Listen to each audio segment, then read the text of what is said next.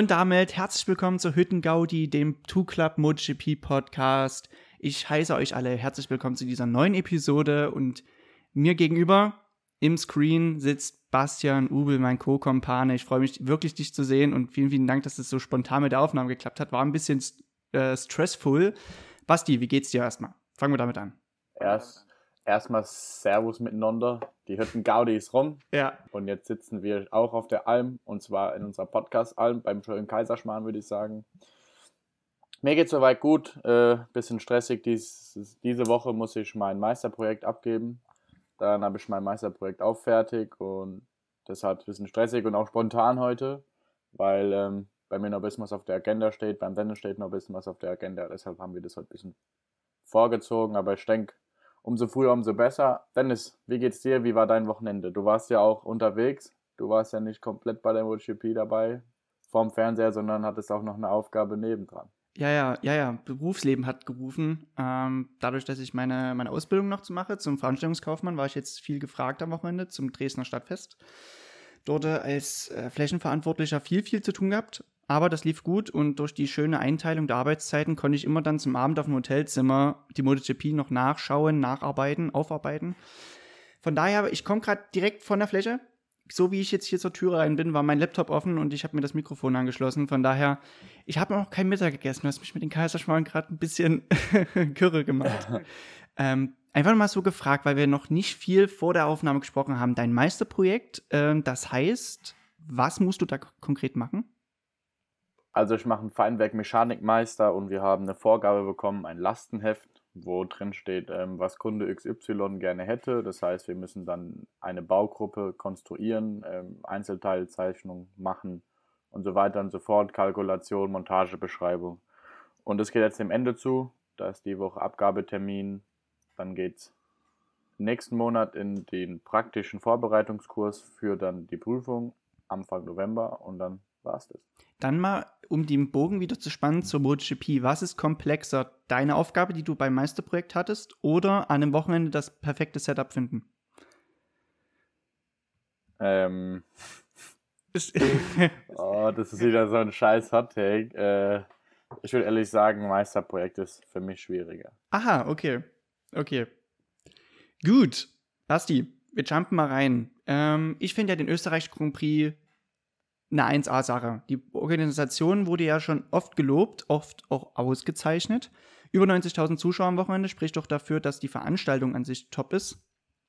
Und ähm, ja, wir jumpen mal rein. Mein MotoGP-Moment. Ich nehme mir mal das Recht raus, gleich damit anzufangen. Und ich muss sagen, dieses 1-2 vom Honda Team Asia in der Moto 2, das war allererste Sahne. Das hat mich so gefreut, weil ähm, Asien als Motorradmarken ähm, Standort als auch als ähm, Fahrerstandort ein bisschen unterrepräsentiert, obwohl man solche In Initiativen hat, auch mit diesem Honda Asia Talent Cup.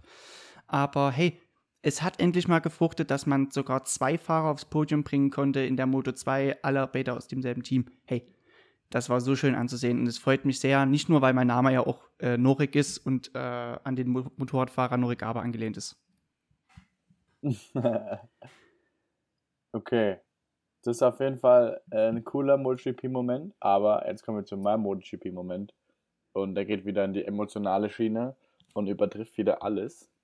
Und zwar, falls es jemandem aufgefallen ist, hat Fabio Quattararo sowie auch Jake Dixon dem Sieger aus der Moto 3, Sasaki, ähm, zum Sieg gratuliert. Also Jake Dixon an der Strecke, Fabio Quattararo dann im Park Fermé zur Siegerehrung und hat gleichzeitig, haben wir im Fernsehen gesehen, ähm, an der Boxenmauer äh, mitgefiebert und sich gefreut für seinen kleinen Schützling Sasaki. Die Jungs kennen sich ja vom Sepan Racing Team noch, das, das es damals gab. Und das Schöne dann wieder, Jake Dixon fährt aufs Podium, alle treffen sich wieder, Quadraro äh, und Sasaki gratulieren Dixon zum Podium und in der MotoGP kann man schon vorwegnehmen, die meisten wissen es ja, Quadraro fährt auch aufs Podium, Sasaki kommt zu ihm und Jake Dixon kommt zu ihm. Das ist einfach mein MotoGP-Moment. Die drei haben sich alle drei am Wochenende belohnt, alle für den anderen gefreut und äh, ich finde, das ist einfach geil und macht Motorsport aus. Du, die Benchmark für Nakagami war ja hoch. Ich meine, wir hatten einen japanischen Sieger in Moto 3, dann einen japanischen Sieger in Moto 2. Ja, und dann hat es dann nicht ganz funktioniert für den anderen Japaner in der MotoGP. Japanischen okay. Sturz. Ja. Benchmark war hoch. Gut. Äh, schauen wir mal rein in die Analyse des Rennwochenendes, beziehungsweise in die Show. Zeittraining, Basti. Ähm, ich muss sagen, wenn man so ins Q1 schaut, da war ich jetzt ein bisschen perplex, weil wir haben den Tabellenzweiten im Q1 gehabt. Oh, oh, oh, was ist da los? Aber das kann ja auch mal vorkommen in der MotoGP. Aber er kam ja auch weiter. Alice Bagaro auf der 1, Fabio Di Antonio, dein Main Man, nehme ich mal an. In, auf der 2 kam weiter. Kann man schon so sagen. Ja, also ähm, auf den kann man noch gespannt sein. Ja, aber hey. Was kommt. Gerade hat er so ein bisschen tief, aber der macht schon einen guten Job. Ich meine, er kam ja weiter ins Q2, das ist 1A. Aber so mein Main Man, Luca Marini auf der 13, äh, den möchte ich noch mit dazu nehmen, hat um 0,1 Sekunden seinen Platz im Q2 verpasst. Aber nun gut, schieb mal mal den Ball zu dir rüber, Basti, mit dem Q2. Und ähm, es war wohl wieder rot. Wir haben rot gesehen. Das stimmt. Wir haben wieder rot gesehen und wir sehen in letzter Zeit nur noch rot. Und ab und zu ist mal so ein blauer Blitz auf Yamaha. und ähm, ich würde sagen, das Qualifying war wieder sehr spannend und sehr eng. Ähm, wir haben wieder besten, besten Motorsport gezeigt bekommen. Wer oder wen hätte man sich für so ein Wochenende auf Pole Position vorstellen können? Genau, etwas Rotes. Aber da gibt es so einen, der nennt sich Enea Bastianini und der will unbedingt noch ins Werksteam.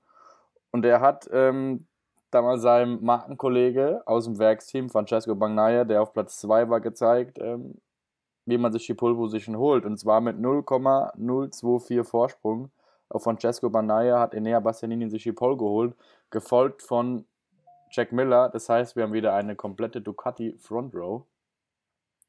Ähm, Ducati ist im Moment echt sehr stark, weil wir haben ja auf Platz 4 Jorge Martin Ducati, also ein Spielwerk, echt faszinierend, die Ducati, die hat echt so gut funktioniert, vom ersten freien Training an wirklich bis übers Qualifying und zum Rennen, haben, hat immer eine Ducati vorne irgendwie dominiert oder war dabei. Auf Platz 5 dann die schnellste äh, Yamaha, natürlich auch der Weltmeister Fabio Quattararo mit zwei Zehntel Rückstand auf die Pole, was nicht viel ist, wenn man das überlegt, aber zwei Zehntel sind halt zwei Zehntel. Und dann Johann Sarko, dann kommt auf Platz 7 äh, Maverick Vinales, auf Platz 8 Johann Mir, der diesmal direkt in Q2 war. Genauso wie sein Markenkollege Alex, Alex Rins. Die zwei sind auch irgendwie so Pechvögel. Also das Qualifying ist ganz solide mit Platz 8 und äh, Platz 11.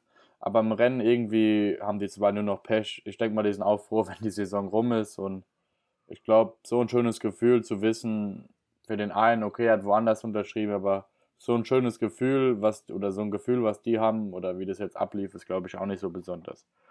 Auf Platz 9 haben wir dann Aleix Espargaro, der gerade äh, sich auch mal ein Wochenende gönnt, wo er mal nicht so performt, was nicht so schlimm ist, trotzdem guten Job gemacht.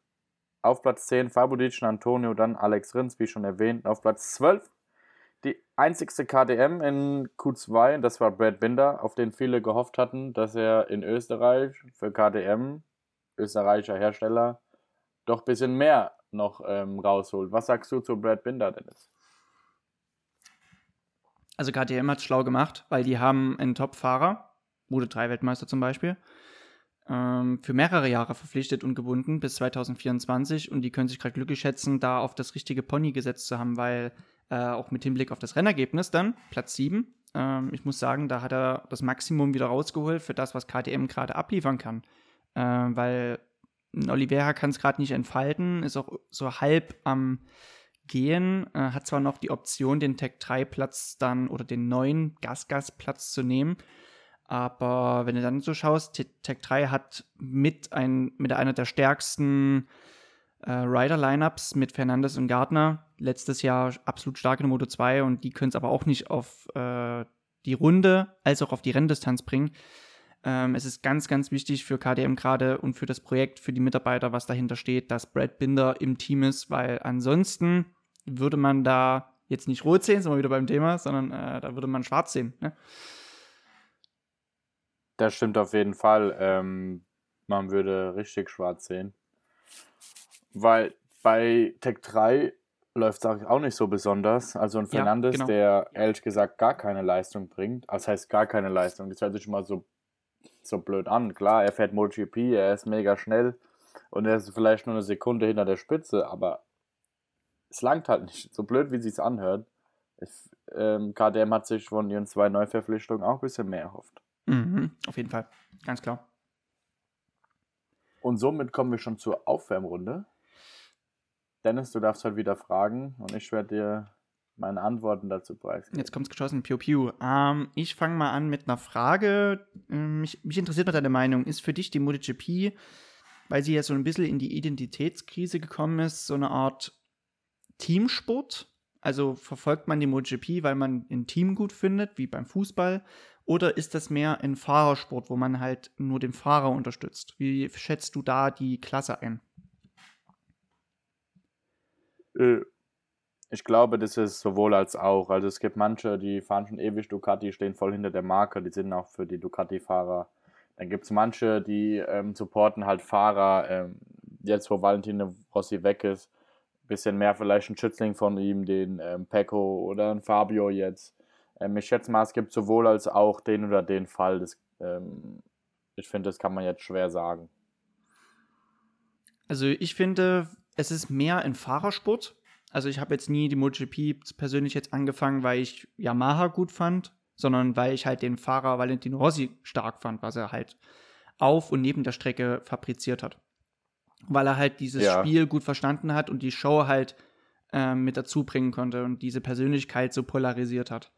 Und ich finde halt, die MotoGP sollte sich auch mehr darauf fokussieren, ähm, Geschichten zu erzählen oder Geschichten zu kreieren, Jetzt nicht im negativen Sinne, weil die posten ja viel auf, auf ihrer Website zum Beispiel oder im Twitter-Feed, äh, wenn jetzt ein, irgendein schlimmer Sturz passiert ist. Oder Fabio Quadraro, gutes Beispiel, da hat man das ja als Bad Boy Quadraro aufgezogen, so nach dem Prinzip. Ähm, da finde ich, hat man quasi gerade kein Zugpferd, womit man Geschichten erzählen kann. Und äh, ich finde, in der Vermarktung könnte man sich da mehr darauf fokussieren, neue äh, Narrative zu kreieren. Weißt du? Sowas in der Art.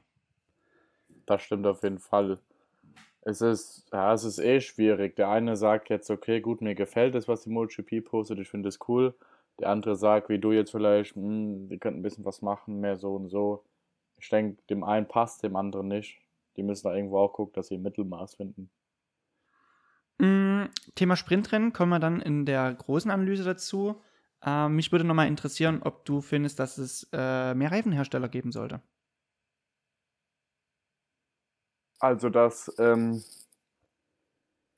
dass in der MotoGP mehr Reifenhersteller die Möglichkeit haben, Teams auszustatten. Genau. Ja. Nee, ehrlich gesagt nicht. Ich finde es genau gut, dass Einheitsreifen gefahren werden, genauso wie in der World Superbike. Ähm, ich finde es genauso richtig, weil dann äh, kann sich dadurch keiner einen Vorteil erschaffen. Und ich bin immer noch der Fan vom spannenden Motorsport und ähm, ähnlichem ja. Material. Mhm. Und deshalb wäre ich dafür, dass es bei einem bleibt. Okay, okay. Und ähm, einfach mal, um ein neues Update reinzugeben, bei den Rookies hat sich da was bei dir geändert in der Meinung jetzt, wo die MotoGP auch wieder in die zweite Saisonhälfte angekommen ist? Weiterhin Besecki dein äh, Topmann? Auf jeden Fall. Ja, okay. Finde ich auch unumstritten, auch mit Hinblick auf die Performance. Und da muss ich schon mal einen kleinen Cliffhanger in die Runde werfen. Besecki als auch das Team wird nochmal ein Thema werden. Gut. Jumpen wir mal rein in das große Rennen, den Grand Prix. Und da sind wir schon beim Thema. Es soll jetzt einen Petit Prix geben, also einen kleinen, äh, ein kleines Rennen, einen kleinen Prix. Ähm, die Introduction von Sprintrennen kam ein bisschen überraschend, fand ich aber persönlich längst überfällig. Ich finde die Idee wunderbar. Und Basti, Sprintrennen bei der MotoGP wird äh, nach jahrzehntelang vom Standardformat einen frischen Wind reinbringen. Was sagst du dazu? Das fand ich, würde mich mal interessieren. Also an sich finde ich die ähm, Idee mit dem Sprintrennen gar nicht so verkehrt. Mhm. Jetzt fangen natürlich die meisten wieder an, oh, jetzt mehr Sprit, mehr Reifen und bla und hier und da ich denke, das muss man einfach abwarten. Ich meine, nächstes Jahr fährt die MotoGP eh mit synthetischem Kraftstoff. Ach so, nee, ähm, eigentlich noch nie. War das nicht geplant für 2023 oder war das? Ähm, müsste ich mal parallel mit recherchieren. Ähm, ich bin mir sicher, dass man erst 24 damit einsteigt, quasi teilsynthetisch zu fahren und vollsynthetisch ab 24. Aber das kann ich dann parallel mal kurz rausrunden. Ich weiß, wo ich äh, mal geschickt habe. Auf jeden Fall wird es interessant. Soll das am Samstag oder am Sonntag geschehen? Weil ich wäre dafür, dass wenn man so ein Sprintrennen macht, das am Sonntag, äh, am Samstag macht. Das ist ja auch der Plan, genau. Samstag 15 Uhr, ähm, 50% Renndistanz, Hälfte der Punkte und ähm, das Qualifying Q1 und Q2 rückt quasi jetzt in den Vormittag, in den Samstagvormittag. Also der Freitag FP1, FP2, dann ein FP4 umgewandelt zur FP3 am Morgen, dann das Qualifying, Sprintrennen und dann richtiges Rennen. Das soll es Ah, werden. es gibt dann sozusagen kein FP4 mehr. Ähm, naja, gut, das FP3 kann man dann als FP4 nehmen, weil die Qualifikation für die Qualifikation wird nach dem FP2 abgeschlossen sein. Das heißt, die FP3 hat keinen Einfluss mehr, ob man ins Q2 kommt oder nicht. Ah, okay. Jo. Jetzt haben wir's. Ähm, also ich finde es persönlich eine 1A-Sache. Ähm, finde aber, dass die MotoGP weiterhin noch andere Probleme hat. Ähm, Stichwort Überholen, was schwieriger geworden ist.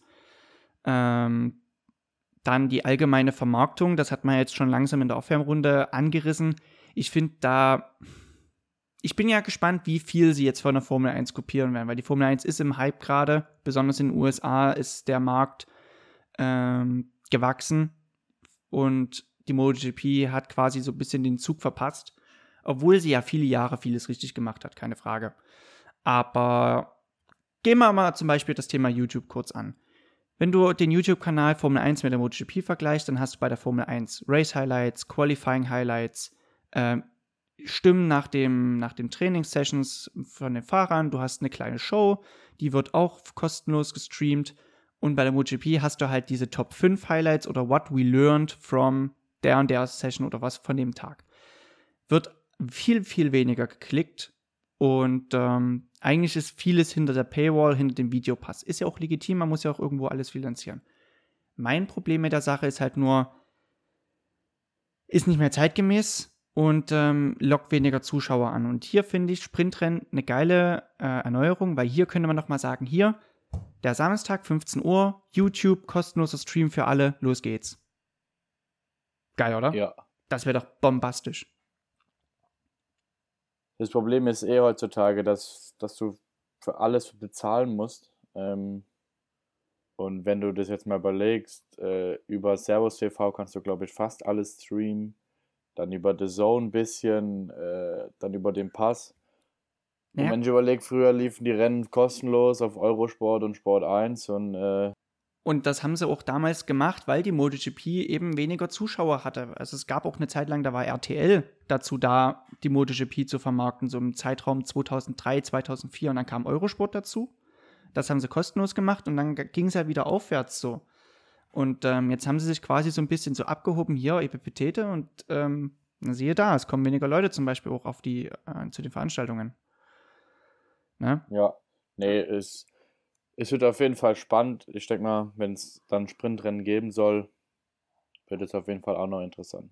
Okay, ich habe jetzt zw- zwischendurch die Info, äh, was die äh, synthetischen Fuels angeht. Ab 24 mit 40% und ab 2027 mit 100%. Das war's. Okay, dann war das so. No. Ähm, also ich finde, wie gesagt, Sprintrennen eine gute Sache. Erster guter Schritt. Und es war ja auch so in der Fanumfrage, dass alle nach, Fan, nach diesen Sprintrennen ähm, sich gesehnt haben. Also von daher, man geht auch auf die Fans mehr zu. Der Samstag wird geiler. Und damit auch die, das Produkt MotoGP. Gut. David gegen Goliath. Ich muss sagen, Basti, Fabio Quattararo ist für mich der momentan beste Fahrer. Und das mit Abstand. Also du kannst mir zwar erzählen, dass Bagnaia mit drei Siegen in Folge gut ist, aber hey, was hat Fabio Quattararo genommen, um so stark auf einer Strecke, wo wir es nicht erwartet haben, zu brillieren? Schon gut, oder? Und du musst überlegen, er kam 0,4 hinter Banaya ins Ziel. Und er war zwischenzeitlich zweieinhalb Sekunden weg. Ja, das habe ich nach der, nach der Startphase mir aufgeschrieben. Der war nach den ersten zwei Runden, glaube ich, über zweieinhalb Sekunden weg und das hat der Zug gefahren. boah, Wahnsinn. Hat Miller geknackt und ist ihm weggefahren. Ja. Also Bagnaia wirklich top. Nächster Sieg verdient, top Ja. Job gemacht, alles schick. Ja. Ducati macht, hat das beste Paket. Aber Yamaha hat den besten Fahrer. Wa- wa- Was habe ich da gerade gehört? Ich habe gesagt, Ducati hat das beste Paket. Ah, ja, ja, ja. Wa- Was hast du beim äh, Mid-Season Award nochmal gesagt? Aprilia hätte das beste Paket? Was, was ist denn da los? Also Ducati hat das beste Paket, auf jeden Fall in Österreich. okay, gut. Ähm, Ducati, also ich sag mal so, Aprilia, Aprilia hat das beste Paket, genauso wie Ducati. Das sind die zwei stärksten. Ja. Äh, es funktioniert mal hier, da, mal da besser, aber wir brauchen nicht drüber reden, dass Yamaha, das Yamaha-Paket einfach Rotz ist. Und äh, wenn einer damit umgehen kann, und dann ist es einfach ähm, Fabio Quattararo. Weil wenn wir mal ehrlich sind, die nächste Yamaha nach äh, Fabio Quattararo steht auf Platz. Hm, wir müssen gucken. okay. Es war jetzt Dovizioso Morbidelli ausgefallen, bin der Morbidelli, ich kann es ehrlich gesagt nicht mehr greifen. Äh, da geht gar nichts im Moment. Also so, so null. Und ich glaube, er versteht selbst nicht. Und Yamaha kann froh sein, dass sie so jemand wie Fabio Quadraro unter Vertrag haben. Äh, ich glaube, Ducati macht sich langsam auch Gedanken, diesen Jungen zu verpflichten. Also sie hatten ja die Chance dieses Jahr, der Platz durch Miller wurde ja frei, Quadraro war offen für Gespräche und man konnte nicht äh, an Land ziehen. Also ich finde, um vielleicht mal das Thema schon abzufrühstücken, hat, es geht ja gerade zwischen Enea Bastianini und Jorge Martin. Das haben wir jetzt schon oft besprochen. Aber ich finde, das Rennen war jetzt exemplarisch dafür, dass eigentlich beide Fahrer nicht für die Position in Frage kommen. Hot Take. Enea Bastianini zwar die Pole geholt, cool, aber ausgefallen. Okay, es war ein technischer Defekt, aber er lag einem Fahrfehler zugrunde. Ja, der ist ja in der vorletzten Kurve über diesen hohen Curb mit Schräglage drüber. Dadurch hat er diesen Schlag auf die Felge bekommen. Und Jorge Martin ist ähm, einmal in der Schikane weit gegangen und ist dann noch in der letzten Runde gestürzt. Und Jack Miller, der, der ersetzt werden soll, fährt wieder aufs Podium, ich glaube, mit dem fünften Podium dieses Jahr. Und die, ich glaube, vierte Front Row in diesem Jahr. Also, also von beiden Fahrern in der wohl kritischsten Phase eine wahnsinnig schlechte Performance, muss ich sagen. Und ich finde, dass man Quadraro hätte verpflichten müssen, weil äh, die zwei Optionen sind es auf jeden Fall nicht, meiner Meinung nach. Es passieren halt zu viele Fehler. Martin Ja. schmeißt unter Druck wieder weg. Ähm, Manaya, also er nimmt, ein Bastianini macht wieder den Fehler. Ah, es ist schwierig. Und äh, das Problem ist halt auch, man weiß nicht, ähm, ob ein Quadraro direkt abgeliefert hätte, aber ich denke, er wäre auf jeden Fall konstanter als äh, Bastianini und Martin. Ja, oder auch ein Jack Miller. Also das hätte er auf jeden Fall auch geschafft. Es geht ja nicht nur darum, besser als die zwei Optionen zu sein, sondern auch besser als der jetzige. Und Jack Miller hat es ja auch gesehen, hast ja gesehen, vorletzte Kurve, da ist er mal reingegangen bei Bagnaia und hat auch mal dem seinen Stempel aufdrücken wollen. Also auch wirklich starke Performance von ihm und leider zu spät, zu gut geworden. Ja, also genau da, wo es schon längst entschieden ist, da fängt er an, richtig gut abzuliefern. Also Jack Miller gefällt mir gut und auch einer der wenigen charismatischen, will jetzt nicht sagen, die anderen sind uncharismatisch, aber die, der halt noch mal ein bisschen Flair mitbringt, weißt du. Das auf jeden Fall, aber ich denke, der freut sich auf seine neue Challenge jetzt bei KTM für nächstes Jahr. Ich denke, das ist vielleicht auch noch gar nicht so verkehrt, mal einen frischen Wind. Und äh, da können wir, denke ich, auch gespannt sein. Dann haben wir noch Enea Bastianini oder Jorge Martin, wer ist besser? Also ehrlich gesagt, ich kann es gerade gar nicht sagen, gar nicht greifen. Sind beide stark, auch im Rennen. Aber im Moment läuft es nicht. Ich, ehrlich gesagt, ich, hab, ich kann eh nicht sagen, wen ich jetzt favorisieren würde. Ist echt schwierig. Also klar, Bastianini hat drei Siege, Jack Miller hat null, aber er hat dennoch weniger Punkte als Jack Miller. Und das sollen die Kandidaten sein für den zweiten Werksplatz, weißt du? Und das, das ist das, was es für mich so schwierig macht. Ähm, ich hätte aber auch zum Beispiel auf Joan Mir gehen können, den, den ich auch noch mal für die heutige Folge mit ins Programm nehmen will. Aber nun gut, ich weiß nicht, ich bin bei Ducati, ich wäre jetzt nicht gerne Manager und müsste das entscheiden, weil äh, die, keiner will irgendwie den Platz haben, finde ich. Ne? Ja, irgendwie bemüht sich keiner. Nein, ich glaube, das ist alles so, so, so schnell und abrupt gesagt, aber eigentlich äh, den Job, den die Jungs da alle machen, das ist schon hervorragend. Das muss er erstmal abliefern. Auf jeden Fall, aber es geht ja dann auch darum, ähm, wenn du Werksfahrer sein willst, dann musst du liefern können. Ne? Und Jack Miller kann das liefern und ist auch zu Recht weiterhin Werksfahrer, kommt ja jetzt ins KTM-Werksteam. Quasi back to home, back to the basics. Ähm, ich würde mich aber gerade nicht freuen, für, äh, für KTM fahren zu müssen, wenn ich weiß, das Bike schafft maximal Platz 7, Platz 6 und ist in der Konstrukteurs-WM Vierter. Und zwar über 150 Punkte hinter meinem jetzigen Motorrad. Das würde mir jetzt nicht so gut gefallen, aber vielleicht schafft das, das Ruder rumzureißen. Ähm, würde mich freuen natürlich, ganz klar. Das stimmt. Äh, ich denke, neues Jahr, neues Glück. Es wird immer so viel entwickelt, es kommen neue Motorräder. Das kann jedes Jahr mal anders aussehen. So wie bei dir, Basti, quasi. neues Jahr, neues Glück. So sieht's aus. Alles klärchen. Ähm, John Mir, hatte ich gerade angerissen. Ähm, jetzt mit einer Sprunggelenksverletzung raus, leider ein Highsider in Turn 4, was eigentlich Turn 5 ist, aber Dorner hat sich gedacht, die Schikane heißt 2a und 2b. Das wären quasi zwei Kurven in einer. Mega. Jedenfalls dummer Highsider, dadurch äh, vier Ausfälle in neun Rennen, was eine starke Statistik ist. Oder waren es sogar sechs Ausfälle in neun Rennen? Das gucke ich parallel mal kurz nach. Ähm, Alex Rins fährt ja für LCR Honda Basti. Höchstwahrscheinlich fährt John Mir für Repsol Honda. Ist es erstmal allgemein ein Upgrade von den Fahrern her und dazu wäre Alex Rins vielleicht der bessere Repsol Honda Fahrer? Kann ich gar nicht sagen. Ich glaube, es wird so oder so interessant, wer wie mit welchem Motorrad äh, also mit welchem, also ist ja ein Fabrikat, aber mit welchem Team zurechtkommt. Honda ist ein ganz anderes Motorrad. Wir wissen, dass eigentlich nur Marc Marquez mit so einem Ding erfolgreich ist. Und äh, es wird interessant, inwiefern ähm, die Ergebnisse vom Platz 2, 3, 4, 5 einfahren können mit der Honda. Im Vergleich zu Suzuki. Mm, es war sogar sechs Ausfälle in neun Rennen. Also quasi das Team wird geschlossen, die Performance stimmt gerade nicht. Er hat noch kein Podium geholt, obwohl man Weltmeister ist, äh, also Ex-Weltmeister.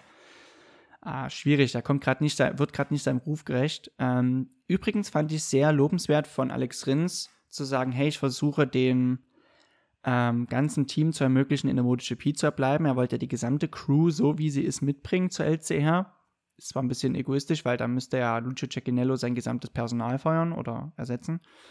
Aber okay. Aber es gab schon diese Geschichten, wie zum Beispiel 2003 auf 4, wo Rossi dann sein Repsol Honda Team 1 zu 1 mitgenommen hat zu Yamaha. Und siehe da, hat funktioniert. Ähm, ich finde bei dieser Frage, die ich gestellt habe, Basti, Alex Rins kommt genau ins richtige Team, weil die Performance in den letzten drei Jahren war nicht vorhanden. Ähm, zu viele Stürze, zu viele Verletzungen, ähm, dadurch konnte er eigentlich nie seinem Ruf gerecht werden von 2019, wo er Tabellendritter wurde.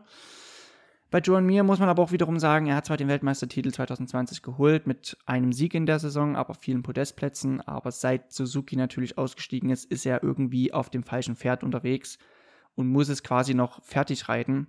Ähm, und Repsol Honda wird auf jeden Fall nicht einfacher. Ich finde, beide nehmen sich gar nichts und so wie es kommen würde jetzt, äh, höchstwahrscheinlich, ist es schon okay. Meiner Meinung nach. Ja. Okay. Prima. Wollen wir noch mal einen fixen Rundown machen vom Rennergebnis, damit alle hier im Bilde sind, was im Spielberg äh, geschehen ist. Ich mache die ersten zehn. Mach ich die ersten zehn. ich war erster. Pole Position. okay, Pecco Magnaia gewinnt äh, dreimal in Folge. Das heißt, Casey Stoner wird damit auch abgelöst. Er war nämlich der letzte Ducati-Fahrer, der das schaffen konnte. Quadraro auf der 2, wunderbare Performance, genauso aber auch von Jack Miller, darf man nicht runterreden. Dann mein Main Man, Luca Marini auf der 4, Wahnsinns-Aufholjagd, wenn er von 13 auf 4 fährt. Das äh, hat schon fast Fahrer des Rennens Kaliber. auf der 5 Joan Zarco, der sympathische Franzose, ganz knapp an der 4 vorbei. Alicia Spagaro wie bereits von dir erwähnt, schwieriges Rennwochenende, war ihm klar, Schadensregulierung äh, hat er auf jeden Fall geschafft. Ebenfalls Brad Binder, gute Aufholjagd gemacht wieder und ähm, konnte sich mit sieben jetzt nicht belohnen, aber gut aus der Affäre ziehen. Rins auf 8, Bezeggi auf 9, Martin auf 10 nach dem Sturz, dennoch im Top 10. Ja, lassen wir es mal. Auf Platz 11 dann Fabio Di Antonio, Platz 12 die zweitbeste KDM mit Miguel Oliveira. Auf Platz 13 Maverick Vinales, der jetzt äh, einen ganz schönen Rundown hatte nach seinem Hoch. die letzten drei Veranstaltungen. Auf Platz 14 Alex Marquez, dann die zweitbeste Honda und damit auch die letzte im Feld. Ist die beste Dovizioso Honda. auf. Nee, Yamaha, sorry. Dovizioso mit der zweitbesten. Achso, äh, ja. Genau, stimmt. Und Alex Marquez war die beste Honda. Und der ist von ganz hinten gestartet übrigens, von 25. Auf Platz 16 dann die zweitbeste Honda mit Paul Espargaro. Dann schon wieder Stefan Bradl, wo man mal eher den Hut vorziehen muss, als Testfahrer gerade mal nur sieben Sekunden auf die Renndistanz hinter Paul Espargaro Mhm. angekommen. Dann fünf Sekunden vor Fernandes auf KTM, auf Platz 19 Savadori und auf Platz 20 Remy Gardner, der nach dem Sturz das Rennen wieder aufgenommen hat. Stimmt, da war noch ein Sturz dazwischen. Ähm, Basti, wir sind uns ungewöhnlich einig bei den Awards, was ja auch okay ist. Aber ein Luca Marini, der muss auf jeden Fall Fahrer des Rennens sein für mich, weil mega Aufholjagd gemacht. Ähm, zum Schluss auch die Pace von den Besten gehabt. Und für jemanden, der eigentlich immer so ein bisschen underrated ist, im Sinne von, er kann, er wird nicht so geschätzt für das, was er kann, ähm, weil vielleicht auch die Benchmark zu hoch ist wegen seinem Status als Halbbruder von Valentino Rossi. Wahnsinns-Performance und ähm, ich ziehe den Hut, wie bei Stefan Bradl eigentlich auch.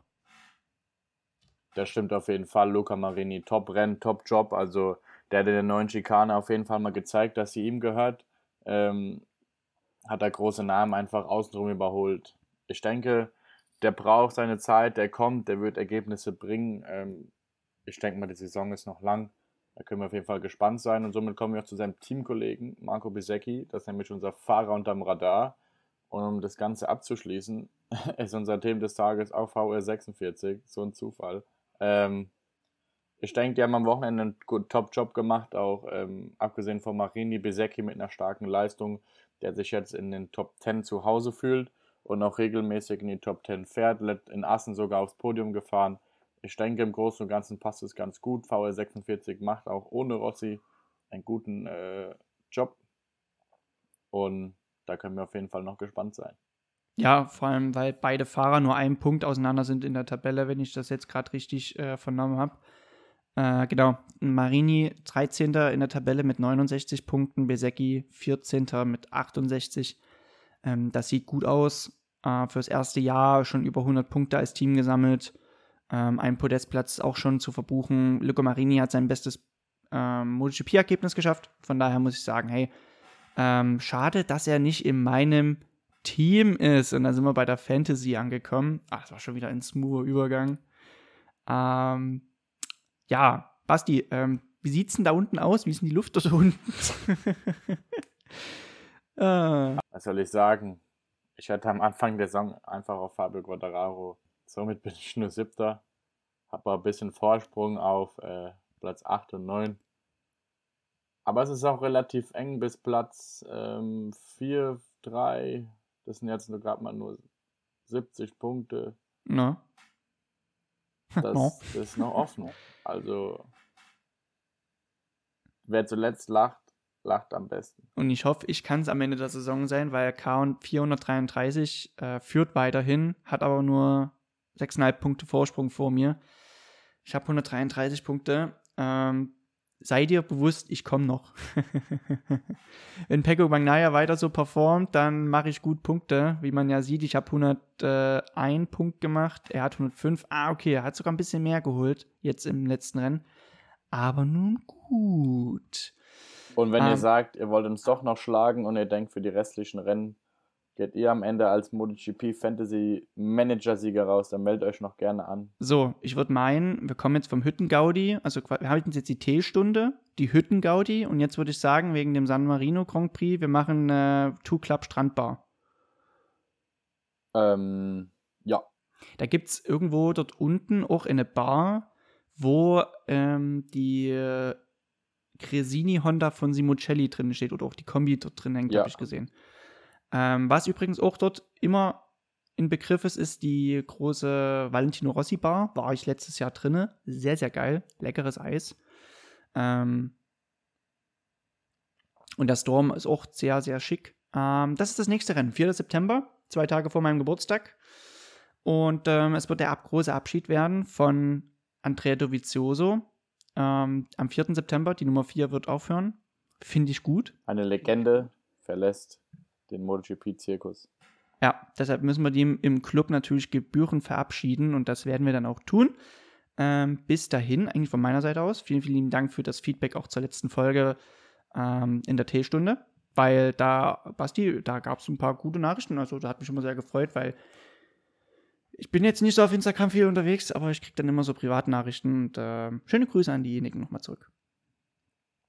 Sehr schön, das freut mich. Wir freuen uns auf Misano. Schaltet weiter ein, schreibt uns. Wir freuen uns auf euch. Und bis dahin, drop the mic.